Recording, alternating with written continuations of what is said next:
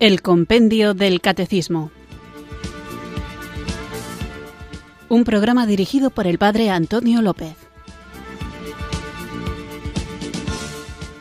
Muy buenas tardes, queridos oyentes de Radio María. Recibido un cariñoso saludo desde Irurzun, en Navarra, quienes sintonizáis una tarde más esta Radio de la Virgen, esta emisora que cambia vidas, Radio María, para escuchar el Compendio del Catecismo, este espacio diario de formación en el que, guiados por el compendio del catecismo, por el libro de El compendio del catecismo, vamos recorriendo las verdades de nuestra fe, estas verdades que nos salvan, qué importantísima es la formación, la buena formación para un católico. Y qué suerte tenemos de que no debemos ser nosotros los que nos ingeniemos el modo de buscar esta formación, la fuente de la que beber, porque la Iglesia en su infinita sabiduría tiene a nuestra disposición, pone a nuestra disposición un magnífico manual que es el Catecismo de la Iglesia Católica, que después, también en su afán maternal y pedagógico,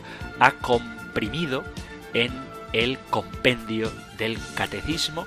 Y en este programa nos dedicamos precisamente a conocer y profundizar y desarrollar lo que de manera tan resumida pero tan clara está en este compendio. Sin embargo, tendréis la experiencia, yo la tengo, de que cuanto más uno conoce, se van abriendo nuevos caminos que a veces quedan sin resolver, porque la doctrina de la Iglesia es muy clara, pero hay algunas cuestiones, algunos aspectos que a lo mejor no están explicitados en el compendio del catecismo o que requieren una explicación que la Iglesia no da oficialmente, aunque hay teólogos y grandes amantes de la verdad que tratan de desarrollar y explicar estas verdades, no todo está contenido en el compendio del catecismo porque existe margen, existe flexibilidad y existe espacio para la reflexión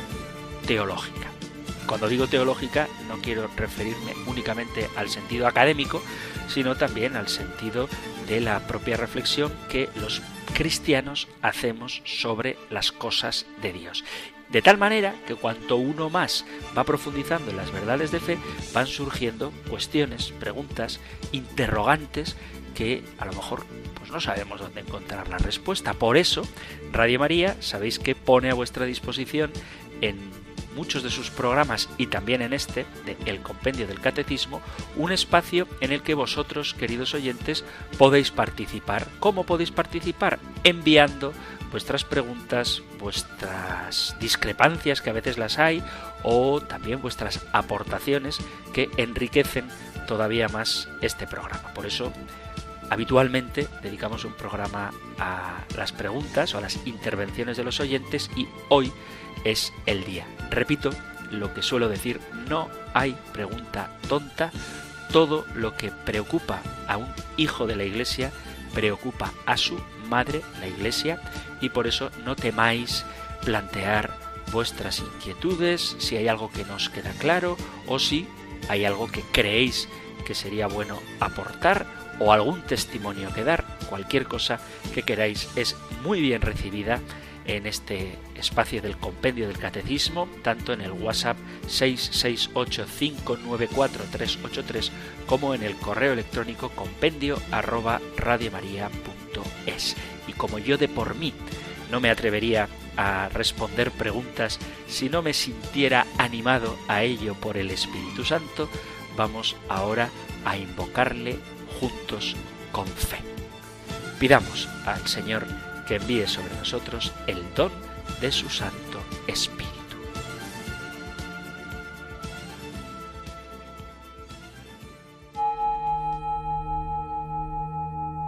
Ven Espíritu, ven Espíritu, ven Espíritu.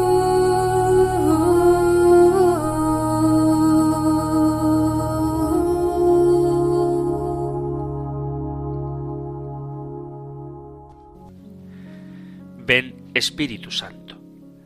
Tu mirada luminosa todo lo penetra con paciencia e inmensa compasión. Mis infidelidades no destruyen tu amor, que siempre vuelve a buscarme, para que mi vida espiritual pueda crecer feliz en tu presencia. Quisiera que todas mis acciones te agraden, que mi vida ya no sea parte de tu santo proyecto para mí, que todo lo que haga refleje tu luz, tu alegría y tu amor. Pero tú conoces mis debilidades. Por eso te ruego una vez más que me toques con tu poder divino. Sin tu auxilio nada puedo. Ven, Espíritu Santo, no dejes que me dominen las malas inclinaciones. Triunfa en mí, Espíritu Santo. Triunfa con la generosidad, con la alegría, con la pureza, con el perdón. Triunfa con la bondad, con la paz, con el servicio. Triunfa con la esperanza, el fervor, los buenos deseos. Ven, Espíritu Santo, para que no me vuelvan a arrastrar las viejas costumbres, para que no me dominen otra vez las malas inclinaciones, los rencores, la melancolía. Ven, Espíritu Santo, para que todo en mí sea luminoso.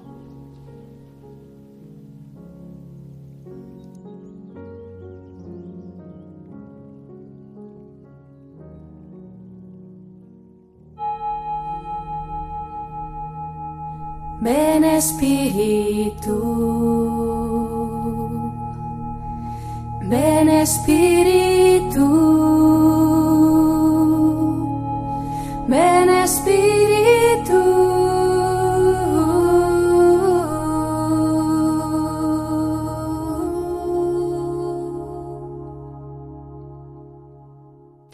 Ahora ya sí, acompañado por el don del Espíritu Santo y confiando también en vuestra benevolencia a la hora de escuchar las respuestas, vamos allá con las consultas que en el correo electrónico compendio arroba radiomaria.es o en el número de teléfono para WhatsApp 668594383 vosotros, queridos oyentes, enviáis a este programa que está para serviros en el conocimiento de la verdad. Como suelo recordar a menudo, tened paciencia porque son afortunadamente, y lo agradezco muchísimo y ojalá que siga siendo así, son muchas las preguntas que llegan y algunas puede que suene a que son muy antiguas, pero es que, claro, hay oyentes que escuchan el programa en directo y hay otros oyentes que escuchan los podcasts y tienen derecho, tanto los unos como los otros, a que se atienda a sus demandas. Así que vamos allá con una pregunta que llega al correo electrónico compendio arroba es.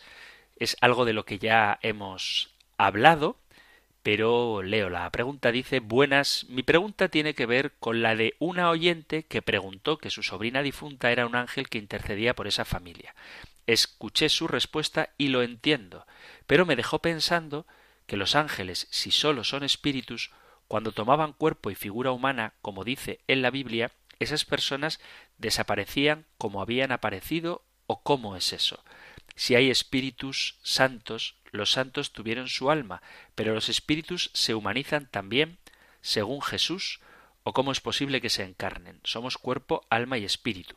Si el cielo se trae a la tierra y la tierra al cielo, las almas se espiritualizan y los espíritus se almizan.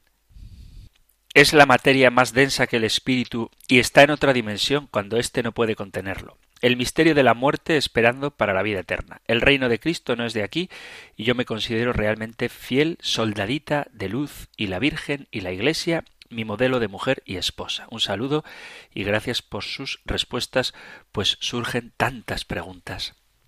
Efectivamente, cuando uno se mete en las cuestiones, pues van surgiendo preguntas. Bueno, con esto de la pregunta que plantea, una aclaración que, repito, creo que alguna vez ya hemos hablado de ello, pero no importa repetir las cosas.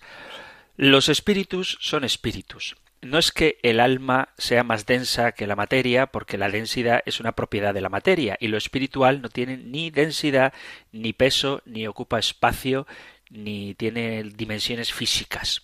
porque eso es propio, repito, de la materia. Pero sí que es verdad que por la constitución propia del ser humano, encarnado, todo lo que conocemos entra por los sentidos, por alguno de los cinco sentidos. Y las realidades espirituales, si quieren hacerse notar en las realidades materiales, tienen que adaptarse a nuestra capacidad de conocimiento, a nuestra capacidad de sentir, y por eso se hacen visibles o se hacen tangibles o se hacen olfativas para que nosotros podamos entenderlas, para que nosotros podamos percibirlas. ¿De acuerdo? Entonces yo procuraría tener claro que una cosa son las realidades espirituales y otra cosa son las realidades materiales. Pero como el hombre es una realidad material, necesita de las capacidades sensitivas propias de su cuerpo para percibir de alguna manera las realidades espirituales. Entonces, el espíritu del hombre está llamado a encarnarse de nuevo en la resurrección del último día. En ese sentido, el espíritu se encarna, no en el sentido de la reencarnación, sino que nuestros cuerpos difuntos son separados del alma y en la resurrección final volverán a unirse de una manera misteriosa. Pero los espíritus se encarnan, en el sentido de que se hacen de alguna manera captables por alguno de los sentidos, porque si no, nunca podríamos interactuar con ellos. No sé si la respuesta es del todo clara, pero en realidad es sencillo. Si yo no puedo percibir las realidades del mundo más que con los sentidos y hay una realidad espiritual que quiere llegar a mí, se tiene que hacer sensible a alguno de los cinco sentidos para que yo pueda percibirla. Vamos con otro mensaje enviado también a la dirección de correo electrónico compendio arroba radiomaria.es. Suelo decir que agradezco vuestras preguntas y aportaciones y en este caso es una aportación lo que vamos a escuchar, muy interesante. Dice Buenos días, padre. Por este medio los saludo todos los días oigo su programa, me parece excelente la forma que lo explica junto con los textos de la Sagrada Biblia. Lo oigo desde la ciudad de México. Me llamo Fernando Rivero y si quiere anunciarlo en el programa, lo autorizo. Y en uno de sus programas tocó el tema del ayuno. Sobre el ayuno eucarístico hay dos documentos del Papa Pío XII que son motu proprio Sacram Communionem del 19 de marzo de 1957 y la Constitución Apostólica Christus Dominus de 1953. San Pablo VI, en 1964, redujo el ayuno a una hora, la que debía contarse retroactivamente desde el momento de la recepción tanto para sacerdotes como para los fieles norma reiterada en el Código de Derecho Canónico de 1983, en los cánones 919, en el apartado primero y en el apartado tercero, se establece el ayuno eucarístico. Por el momento me despido. Que Dios lo bendiga, la Virgen María y San José lo proteja, a Jesús por María, Fernando Rivero Lira. Pues qué alegría me da recibir un mensaje de México. Sí que llegan mensajes de otros lugares del mundo que no son España y me da mucha alegría saber que la universalidad de Radio María llega hasta todos los rincones donde haya un fiel dispuesto a escuchar. Y bueno, como hubo alguien que preguntó sobre el ayuno eucarístico y es una realidad que sigue vigente en la Iglesia, pues este querido oyente desde México nos habla de los cánones del derecho canónico donde se establece este ayuno eucarístico. Así que queridos amigos, queridos oyentes, valoremos la Eucaristía y hagamos caso a lo que nos dice el derecho canónico. Así que no vayamos a comulgar justo después de haber almorzado.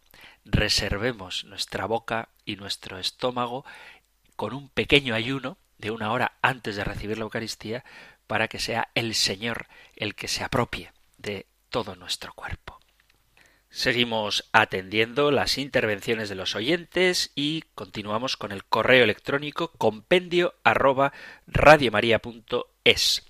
Escriben así Hola, espero en Dios que se encuentre muy bien y muchas gracias por su programa. En varias ocasiones ha cimentado usted sus argumentaciones sobre el pasaje de la carta de San Pablo que dice donde abundó el pecado, sobreabundó la gracia, y también se ha apoyado en la expresión Feliz pecado que mereció tal redentor. Mi pregunta es, ¿cómo se puede entender esto de la sobreabundancia de la gracia? Y es que parto del siguiente análisis personal. Al principio Adán y Eva estaban en comunión perfecta con Dios. No conocían ni el pecado, ni el sufrimiento, ni la muerte. Viene el pecado y todo se va al traste. Viene nuestro Señor Jesucristo y con su pasión, muerte y resurrección nos redime.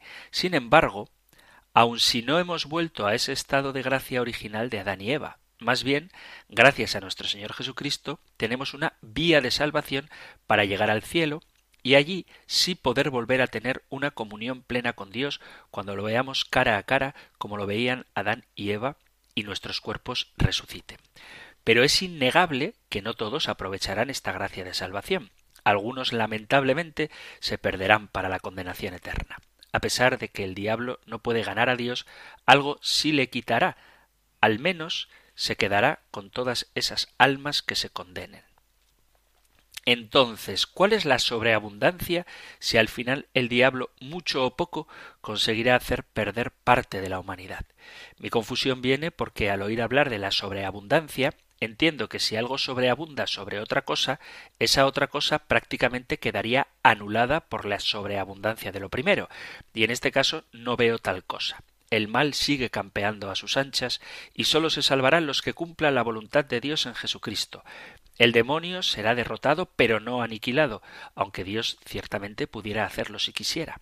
Él y todas las almas que se pierden sufrirán el castigo eterno, y quizás esto es a lo que el diablo podrá conformarse, no sufrir solo su alejamiento de Dios, sino arrastrar con él todas las almas que pueda, cosa que, aunque sea en parte, logrará.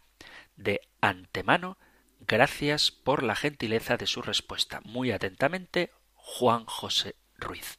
Post scriptum puede compartirlo en antena. Saludos. Muy bien, pues es una pregunta muy interesante y vamos a tratar de responderla de manera adecuada. En primer lugar, donde sobreabundó el pecado, sobreabundó la gracia, significa que la situación del hombre redimido no es la misma que la situación del hombre antes del pecado original. Y esto es importante tenerlo claro. La situación del ser humano que ha aceptado el mérito que Cristo con su pasión, muerte y resurrección ha ganado para nosotros, no es la misma que la situación que tenían Adán y Eva antes del pecado. ¿Por qué? Porque Adán y Eva eran criaturas de Dios, que habían sido hechas a su imagen y semejanza, pero no compartían la naturaleza divina.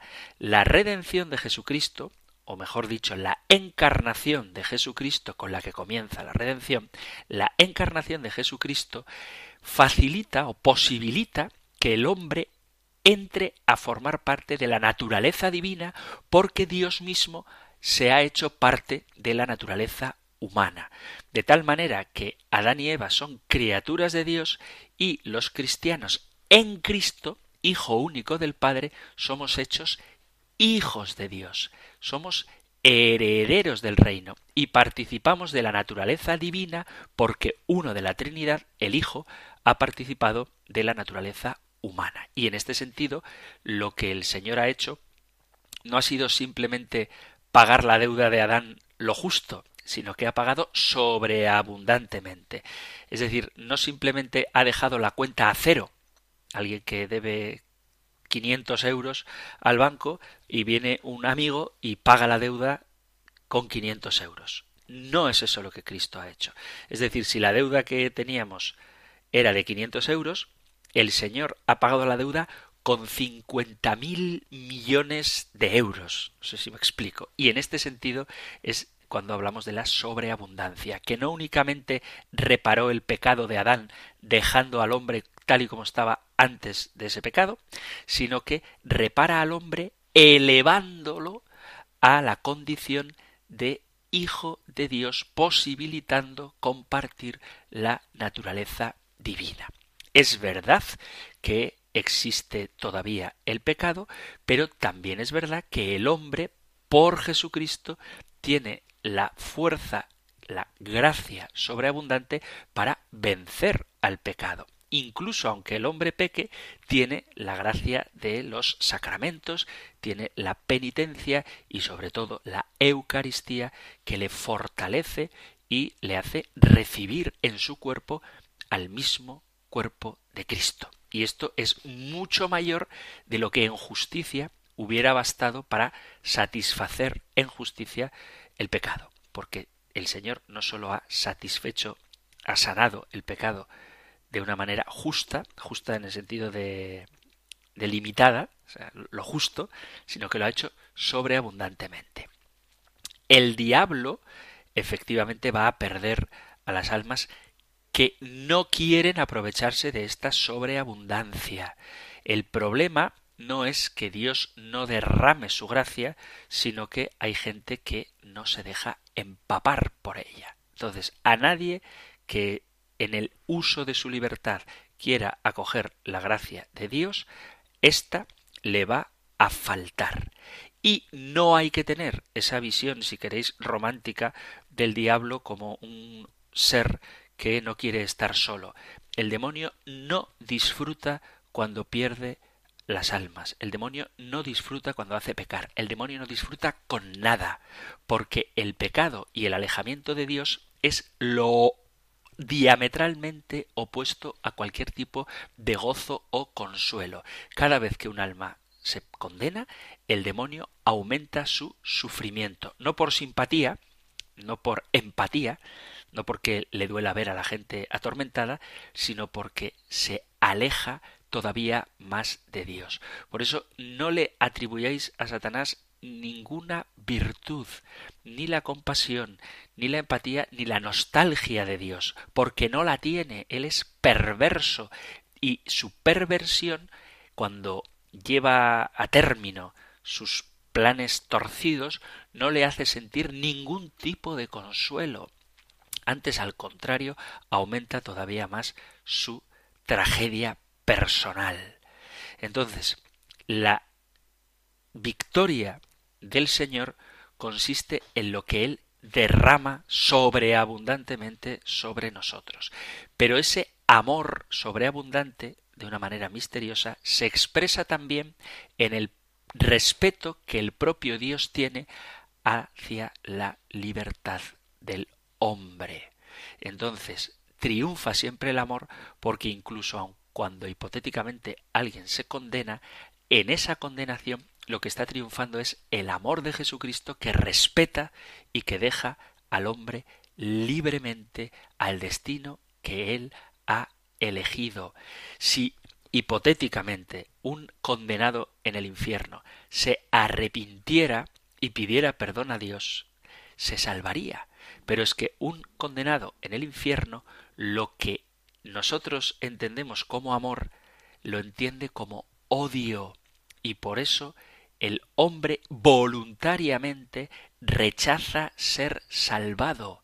Y ahí, en esa libertad del hombre, triunfa el amor. Sé que puede parecer paradójico, pero no pensemos que el infierno es el sitio donde la gente gime angustiada ante un Dios que se hace el sordo frente a los gritos y lamentos de sus hijos. No. El oído de Dios siempre está abierto a la reconciliación. Es la boca del hombre, el hombre que se condena en este caso, la que se cierra a pedir esa misericordia. Y esa es la tragedia del infierno, que el hombre, aun cuando sufre, escarba todavía más en su padecimiento, alejándose voluntariamente de Dios. Espero que la respuesta haya servido, al menos para que quede claro que efectivamente el pecado es grande, pero la gracia de Dios es mucho más grande. O sea que el Señor no simplemente tapa un agujero, como si a alguien se le corta un brazo y resulta que te ponen una venda para que ese brazo no te duela, no. Te pone un brazo nuevo, pero además es como si tuvieras un, un brazo débil, un brazo débil. Te lo cortan y eso sería el pecado, y entonces te sanan el pecado poniéndote una venda. No es eso lo que hace el Señor. Ni siquiera es que tienes un brazo débil. Se te corta y el Señor te da un brazo nuevo, como el de antes. No, el Señor no te da un brazo como el de antes. El Señor te da un brazo potente, poderoso, nuevo. Y eso es lo que hace Jesucristo con su redención. No vuelve la humanidad a ser como era antes, sino que en Cristo se funda una humanidad nueva, porque Él, como dice el Apocalipsis, hace nuevas todas las cosas. Continuamos con las aportaciones que hacéis, queridos oyentes, en el programa y vamos ahora al WhatsApp 668-594-383. Dice, voy a leer las preguntas en el orden inverso, las que las tengo aquí, porque creo que la segunda responde a la primera. Dice, por favor, ¿cómo puedo distinguir en muchas ocasiones la voluntad de Dios de la mía? Muchísimas gracias, saludos. Eso es un, mensaje. Y hay otro que dice, en principio parece que es difícil conformar nuestra voluntad a la de Dios, pero no es así. Cuando experimentamos y estamos seguros del amor de Dios, según mi vivencia, Aquí está la clave, en estar seguros de su amor.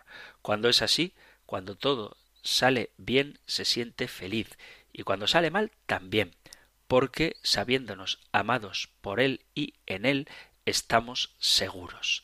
Qué bonita es esta, esta, este mensaje que hemos recibido en el WhatsApp y que responde, casi sin querer, en el sentido de que no conocía la otra pregunta, a otro mensaje que dice cómo saber cuál es la voluntad de Dios. Mirad, hay ocasiones en las que hay que discernir cuál es la voluntad de Dios, pero hay otras ocasiones en las que no. Esto creo que también ha salido. ¿Cuándo no hay que discernir cuál es la voluntad de Dios? Cuando el Señor expresa su voluntad de una manera clara. Por ejemplo, en las Sagradas Escrituras. Cuando el Señor te dice que hay que perdonar setenta veces siete, no tienes que discernir si tienes que perdonar a tu hermano con el que estás reñido o no. Pero es verdad que hay otros momentos de la vida en los que uno tiene que hacer el ejercicio de elegir, por ejemplo, su vocación o su trabajo y tiene que discernirlo. Esto se hace con la ayuda de la oración y con abandono en la providencia en el sentido de que cuando tu voluntad tu intención, mejor dicho, cuando tu intención es pura y buscas cumplir la voluntad de Dios, no te tienes que agobiar pensando si cada minuto lo que hago está en consonancia con lo que Dios quiere de mí Y además, además de la oración, pues conviene también tener lo que se llama tradicionalmente la dirección espiritual, un consejero, un guía que te acompañe y que te ayude a saber por dónde el Espíritu Santo te quiere llevar. Y sobre todo, lo que dice este segundo WhatsApp que he leído, confiar en el amor de Dios, sabiendo que su providencia nos cuida siempre. A mí me encanta poner como penitencia leer pasajes de la Sagrada Escritura y en concreto uno de los pasajes que muchas veces suelo aconsejar es el del Evangelio de San Mateo en el capítulo sexto. Mateo 6 dice, No atesoréis para vosotros tesoros en la tierra, donde la polilla y la carcoma los corroen, y donde los ladrones abren boquetes y roban. Haceos tesoros en el cielo, donde no hay polilla ni carcoma que los roen, ni ladrones que abren boquetes y roban, porque donde está tu tesoro, allí está tu corazón. Y luego me salto al versículo 25 del versículo del capítulo 6, capítulo 6, versículo 25 dice: Por eso os digo, no estéis agobiados por vuestra vida pensando qué vais a comer, ni por vuestro cuerpo pensando con qué os vais a vestir. ¿No vale más la vida que el alimento y el cuerpo que el vestido? Mirad los pájaros del cielo. No siembran, ni siegan, ni almacenan, sin embargo vuestro Padre Celestial los alimenta. ¿No valéis vosotros más que ellos? ¿Quién de vosotros, a fuerza de agobiarse, podrá añadir una hora al tiempo de su vida? ¿Por qué os agobiáis por el vestido? Fijaos cómo crecen los lirios del campo, ni trabajan ni hilan, y os digo que ni Salomón en todo su fasto estaba vestido como uno de ellos. Pues si la hierba que hoy está en el campo y mañana se arroja al horno, Dios la viste así, ¿no hará mucho más por vosotros, gente de poca fe? No andéis agobiados pensando qué vais a comer o qué vais a beber o con qué os vais a vestir. Los paganos se afanan por estas cosas. Ya sabe vuestro Padre Celestial que tenéis necesidad de todo esto. Buscad sobre todo el reino de Dios y su justicia, y todo esto se os dará por añadidura. Por tanto, no os agobiéis por el mañana, porque el mañana traerá su propio agobio. Entonces basta con vivir confiado en el Señor dispuesto a hacer su voluntad en aquello que se nos ha revelado y que es claro que es su voluntad, y tener en cuenta que todo redunda en bien de aquellos que ama el Señor. En la carta a los romanos, en el capítulo 8, dice, leo capítulo 8 desde el versículo 25, pero si esperamos lo que no vemos, aguardamos con perseverancia.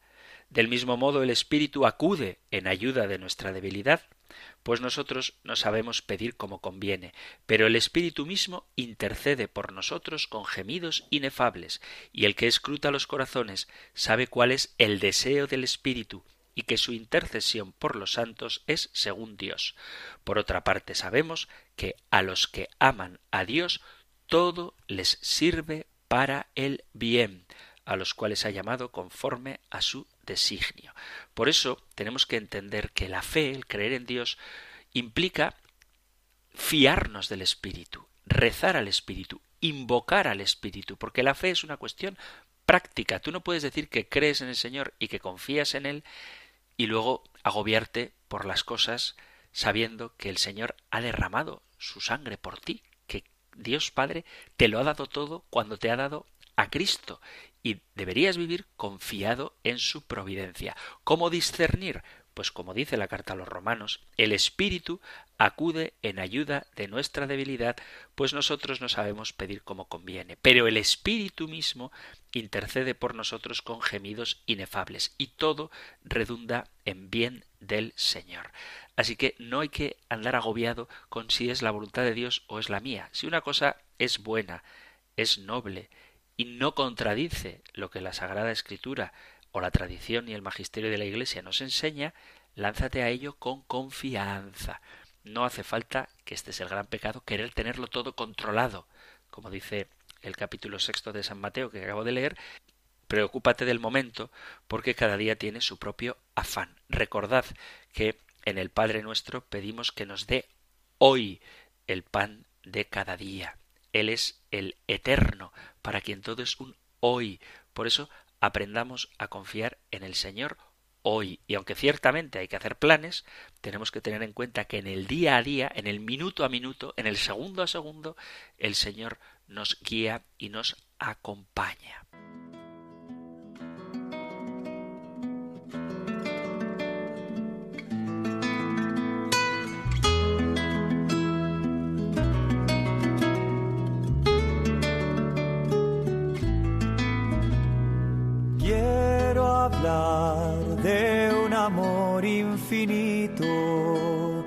Que se vuelve niño frágil, amor de hombre humillado.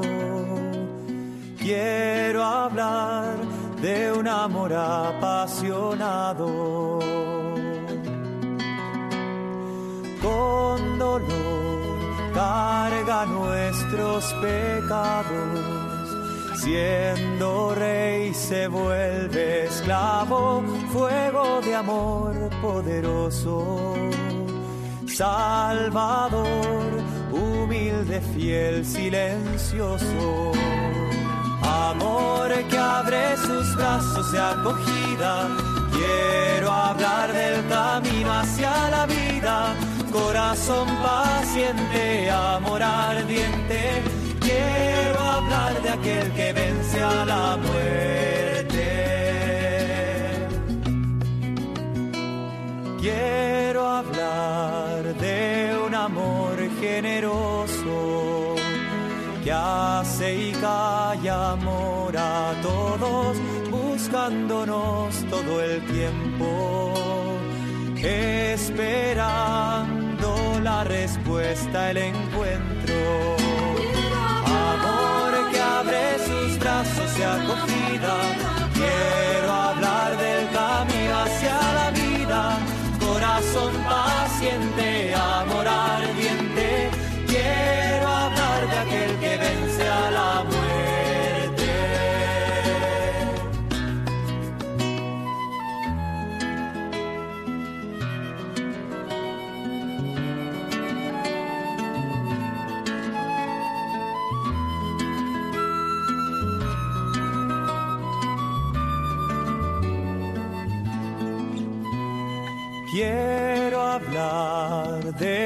amor diferente, misterioso, inclaudicable, amor que vence la cruz. Quiero hablar del corazón de Jesús. Amor que abre sus brazos de acogida. Quiero hablar del camino hacia la vida corazón paciente, amor ardiente. Quiero hablar de aquel que vence a la muerte.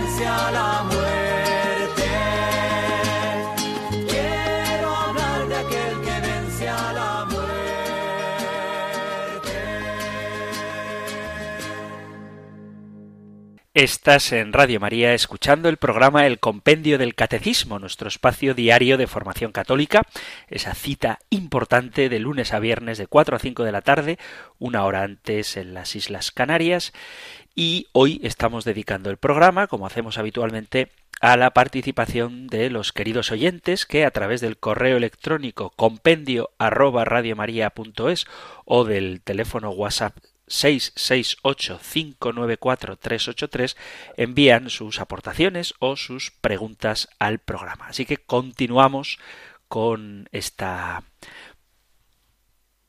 edición especial en el sentido de que rompemos un poco el esquema semanal para daros voz a vosotros queridos oyentes y vamos con otra pregunta enviada al correo compendio arroba radiomaria.es. Dice Quisiera saber si hay alguna explicación de por qué al principio de aparecerse Jesús a María Magdalena y a los discípulos de Emaús, estos no lo reconocieron. Gracias, me gusta mucho su programa. Saludos. Pues muchas gracias a ti por ser fiel al programa y escucharlo. Y aunque te voy a contestar ahora a la pregunta, quiero remitirte querida oyente, y a todos los que os inquiete esto de por qué no reconocieron a Jesús, a la pregunta número 129 del compendio del Catecismo, cuando estábamos en la segundo capítulo de la primera parte del compendio, a propósito de Jesucristo, el Hijo único de Dios, veíamos las distintas etapas de la vida de Jesús en nuestra tierra y cuando hablábamos de lo más importante, que es la Pascua, nos centrábamos en los distintos aspectos de la resurrección. Y la pregunta número 129 decía, ¿cuál es el estado del cuerpo resucitado de Jesús? Y responde el compendio del Catecismo, la resurrección de Cristo no es un retorno a la vida terrena. Su cuerpo resucitado es el mismo que fue crucificado y lleva las huellas de su pasión, pero ahora participa ya de la vida divina con las propiedades de un cuerpo glorioso. Por esta razón, Jesús resucitado es soberanamente libre de aparecer a sus discípulos donde quiere y bajo diversas apariencias. Y en este punto 129 dedicaba bastante tiempo a hablar de este tema, ¿no? De por qué no reconocían a Jesús resucitado. Bien, los escépticos a menudo cuestionan los relatos de los testigos del Evangelio sobre la resurrección de Jesús, sobre todo en relación con las primeras apariciones de Cristo resucitado. En los textos vemos cómo efectivamente, como pregunta esta oyente, María no reconoce inmediatamente a Jesús en el jardín y de hecho lo confunde con el jardinero. En el capítulo 20 del Evangelio de San Juan tenéis este relato. Y en el 24 del Evangelio de Lucas tenéis la aparición a los discípulos de Emaús. Entonces hay que dejar claro que ni María Magdalena fue a buscar a Jesús ni los discípulos de Emaús esperaban encontrarse con Jesús. Podríamos dar explicaciones, si queréis, de tipo físico, en el sentido de que pues, Jesús quizá iba caminando cubierto con una túnica para evitar el viento del peregrinaje o que María Magdalena fue al amanecer, cuando quizá todavía no había demasiada luz y probablemente las lágrimas le impedían ver con claridad y ante la presencia de un hombre en un jardín, pues pensó que era el jardinero. Estas son explicaciones que ciertamente tienen sentido, pero sobre todo lo que nos tiene que quedar claro es que el cuerpo de Jesús es el mismo cuerpo de Jesús, pero no es lo mismo, en el sentido de que ya es un cuerpo glorificado. Y por eso no se puede pretender que la limitación propia de nuestros cuerpos mortales estuviera en el cuerpo resucitado de Jesús. Pero a un nivel, si queréis, más sencillo, es lógico no reconocer a Jesús porque esperaban que él estaba muerto. Y cuando ves a alguien fuera de contexto, pues te puede resultar difícil reconocerle. A mí me ha pasado alguna vez, y me ha hecho mucha gracia, que ha habido gente a la que he saludado, gente que va a misa, que he saludado y dice, ahí va, tú eres el cura. Eh, no te había reconocido, porque claro, siempre te he visto ahí de lejos, nunca te había visto de cerca y no te había reconocido. ¿Por qué? Porque el contexto en el que están acostumbrados a verme, pues no es el contexto en el que me ven en otras situaciones y a lo mejor pues te resulta un poquito más difícil de reconocer. Y en el caso de Jesús con María Magdalena o los discípulos de Emaús, ellos no esperaban ver a Jesús. Incluso puede haber ocurrido, esto lo digo yo, no lo dice la escritura, que les recordara a Jesús, pero Jesús estaba muerto. No podían reconocerle. Y sobre todo, que esto es lo más importante, el cuerpo de Jesús es él mismo, como dice el compendio del catecismo, tiene las marcas de la pasión, pero no es lo mismo. Es un cuerpo que no está estrechado en las limitaciones de un cuerpo físico como el nuestro, porque es un cuerpo glorificado. Vamos con otro mensaje muy un poquito largo, pero lo voy a compartir porque me parece que está muy bien redactado y además dice una cosa que es muy interesante, lo vais a ver ahora, el correo electrónico enviado a compendio arroba se llama así, el título del correo es sobre la falsedad intrínseca de la afirmación verdad científica. Dice, buenas padres, Buenas padres. Buenas tardes, Padre Antonio. Somos un matrimonio de la parroquia de Santa María Madre de Dios de Tres Cantos. Y se puede referir a nosotros de esa manera. Le agradecemos muchísimo las explicaciones del compendio que mucho nos ayudan, junto con la inmerecida gracia del Señor, así como los sacramentos, la caridad y la oración, a que venga a nosotros el reino. Ojalá seamos también nosotros capaces de expandirlo y trabajar por él. Aunque le seguimos por el podcast de la web de Radio María, el otro día nos pilló de viaje su programa y lo oímos en vivo. No pudimos parar de conducir hasta que acabó. Planteaba la pregunta de si nuestra fe cambiaría en caso de haberse demostrado científicamente, esto está en negrita, que Cristo no hubiese resucitado. La negrita y la bastardilla son nuestras. La pregunta es brutal, pues nos expone a nuestra debilidad y falta de gracia al tiempo que refuerza y estimula nuestro compromiso con la formación, la caridad, la oración y los sacramentos.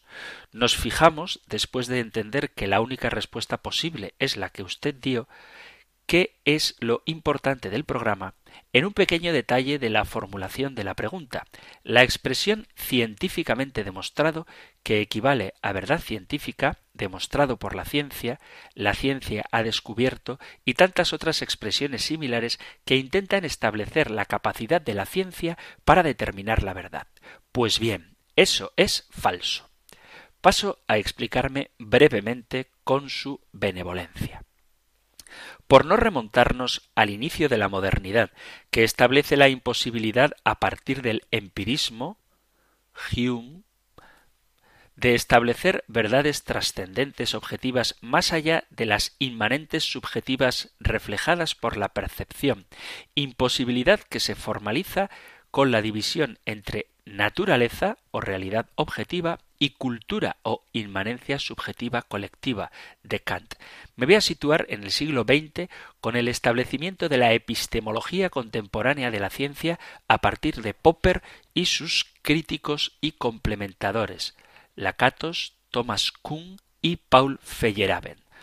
Los cuatro afirman la visión histórica del establecimiento de la ciencia. Según esta, la ciencia surge desde una proposición falsable, esto es, que es posible demostrar que es falsa en algún momento, fundamento de la ciencia según Popper, que se intenta demostrar falsar dando lugar a un desarrollo explicativo a su alrededor, que constituye el cinturón protector de Lakatos, que defiende un paradigma temporal hasta ser abandonado por otro, las revoluciones científicas de Kuhn, con reglas metodológicas que sabemos no son ciertas e ignoramos si están libres de excepción.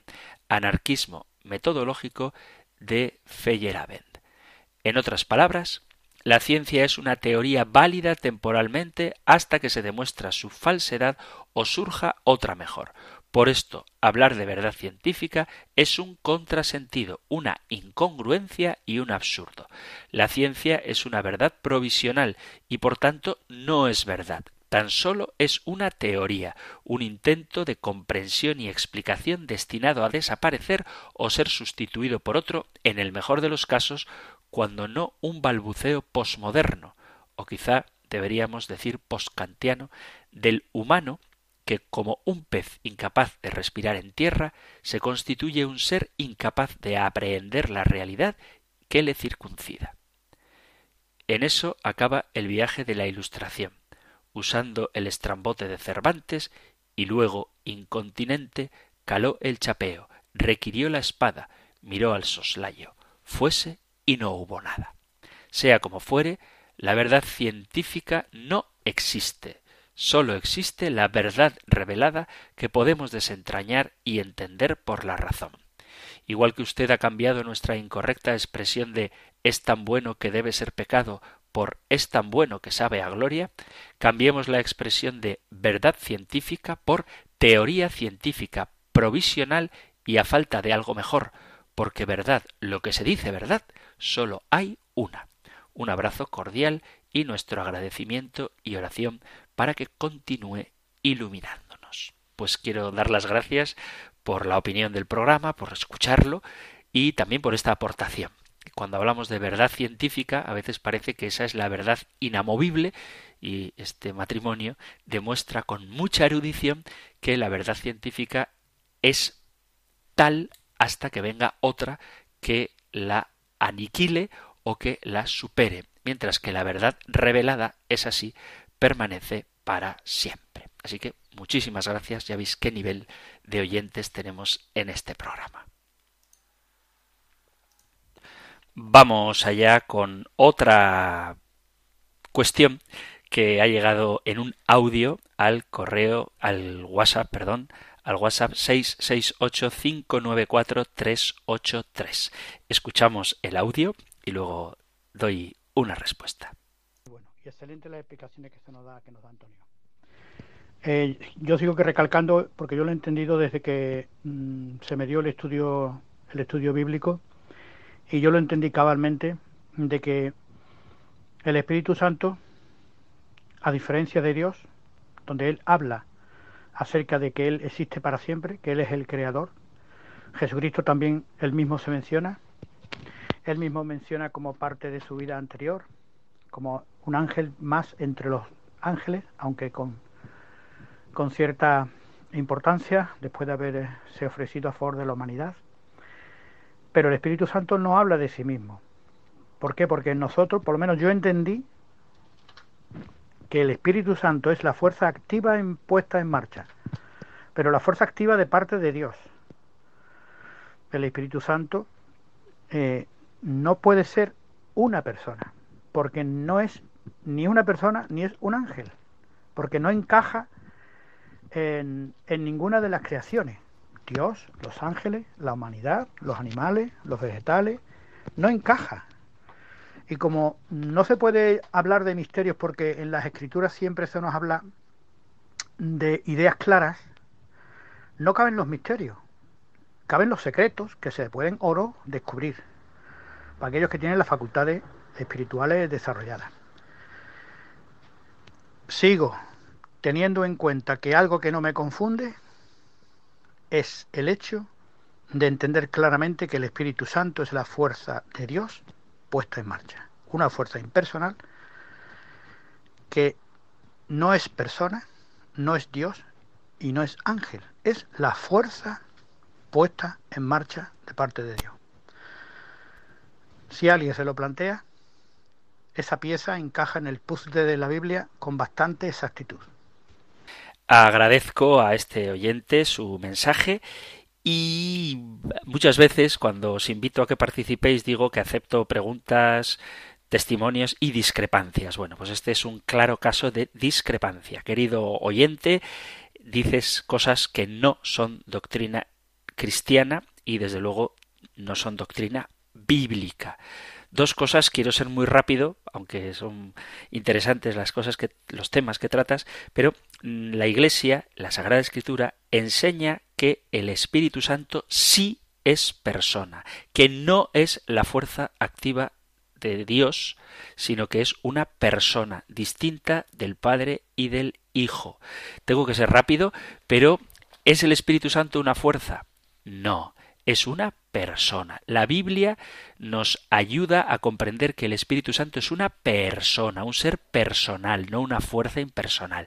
En primer lugar, cada pronombre que se usa con referencia al Espíritu Santo es él, como cuando uno habla de una persona y no eso como cuando se habla de una cosa. En el griego original del Nuevo Testamento, el Espíritu Santo se usa para nombrarlo la palabra neuma. Es una palabra neutra y por tanto se debería usar un pronombre neutro para que haya un acuerdo a nivel gramatical. Sin embargo, el pronombre que acompaña a pneuma es siempre un pronombre personal y la única forma de entender este desacuerdo gramatical es que se quiere manifestar que el Espíritu Santo es una persona.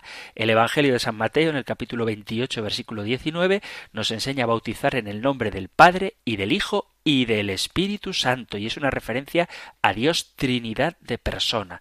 Además, San Pablo en la carta a los Efesios capítulo 4 versículo 30 nos anima a no entristecer al Espíritu Santo, a no pecar contra el Espíritu Santo o, como dice en los Hechos de los Apóstoles capítulo 5 versículo 3, a no mentir al Espíritu Santo. Tenemos que obedecer, capítulo 10 de los Hechos de los Apóstoles, al Espíritu Santo. Además, el Espíritu Santo sabemos que es persona por cómo obra.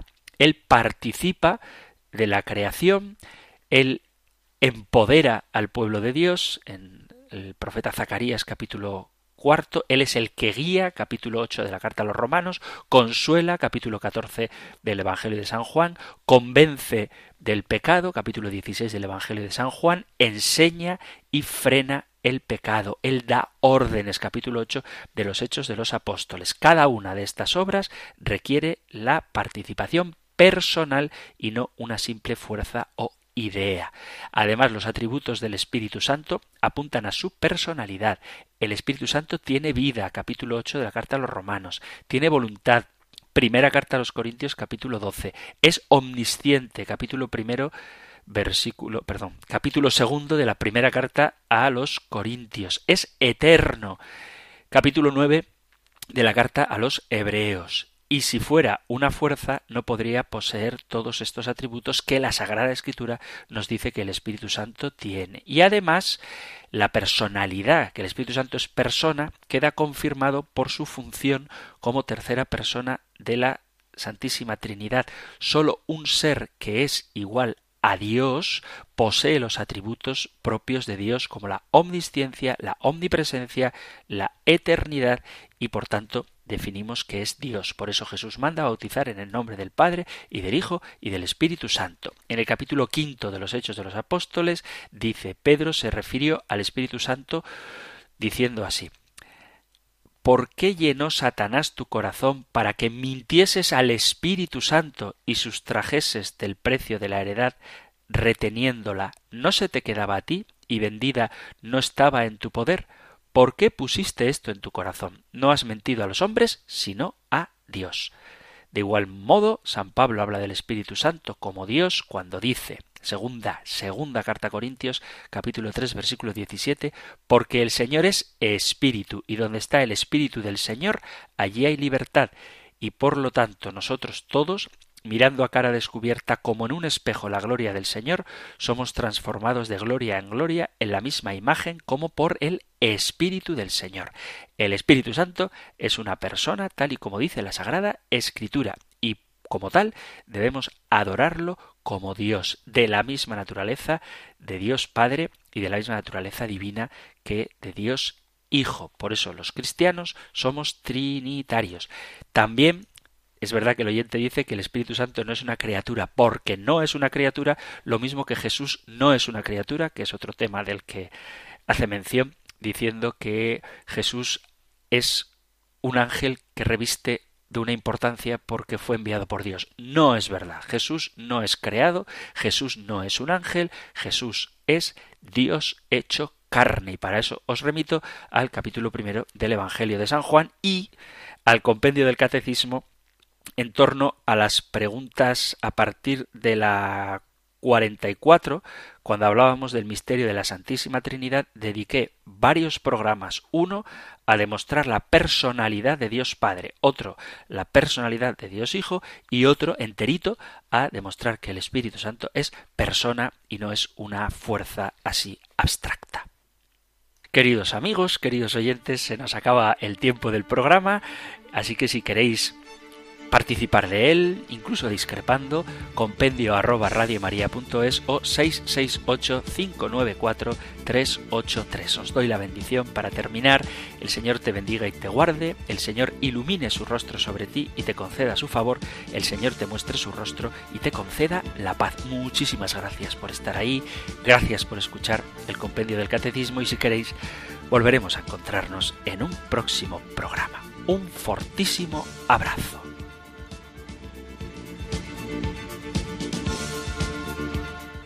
El Compendio del Catecismo. Un programa dirigido por el Padre Antonio López.